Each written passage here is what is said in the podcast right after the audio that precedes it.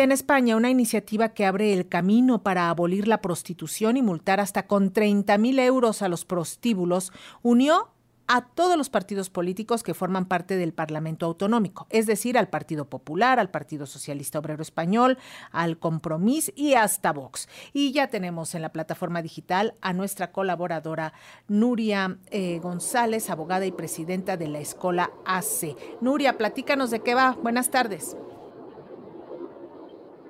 Hola, buenas tardes, buenas noches. Eh, pues mira, es una iniciativa que ya se presentó el año pasado en las Cortes Valencianas una iniciativa, como si dijéramos, de, de una parte solo de, España, de, la Comunidad Autónoma de Valencia.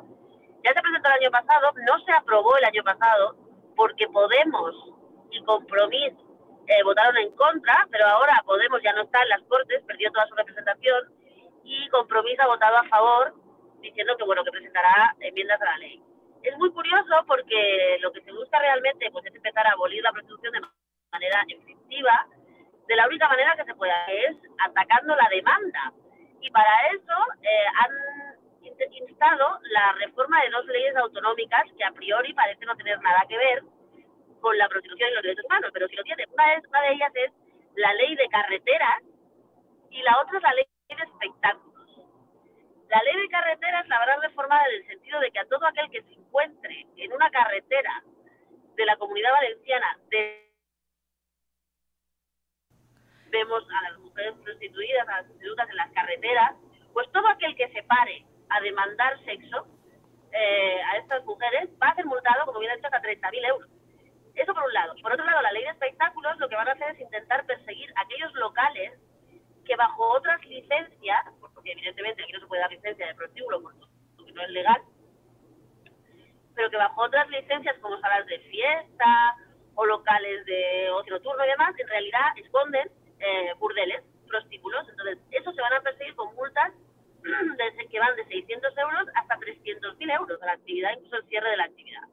Así que reformando dos leyes que en principio no tendrían nada que ver con la actividad, con, con, el asunto de la prostitución, desde las Cortes Valencianas pues se va a hacer. La que lo impulsa es una diputada del Partido Socialista, que es la anterior consejera de Justicia de la Comunidad Valenciana, y como bien has dicho, es histórico que todas las fuerzas políticas se pongan de acuerdo en algo y más histórico todavía que se pongan de acuerdo en algo que tenga que ver con los derechos de las mujeres. Pues las feministas estamos esperando que esto se replique en todo el, en todo el Estado y además la, la, la diputada Bravo, que se llama de apellido, ha sido muy clara y ha dicho que no se puede diferenciar entre trata y prostitución, puesto cuanto más grande sea el negocio de la prostitución, más grande será el problema de la trata, ¿no?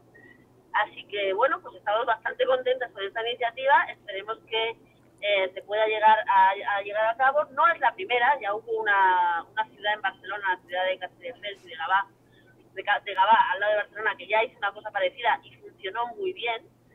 Se multaba a los que se paraban en las carreteras a demandar eh, a prostitución y además se mandaban las multas a casa. Con lo cual no podían evitar de ninguna manera que en su casa se enteraran de que esa persona, ese hombre, normalmente había estado demandando prostitución en la calle. Y eso fue lo que más funcionó con lo cual nos dice que no siempre tiene que ver con el presupuesto, sino que a veces medidas que no cuestan dinero son muy efectivas. Así que bueno, estamos esperanzadas en que esta iniciativa del Parlamento de Valencia pues sea replicada todo el Estado y realmente se empiece a poner la primera piedra, la segunda, la que sea ya, para abolir la prostitución que más que una violación de los derechos humanos.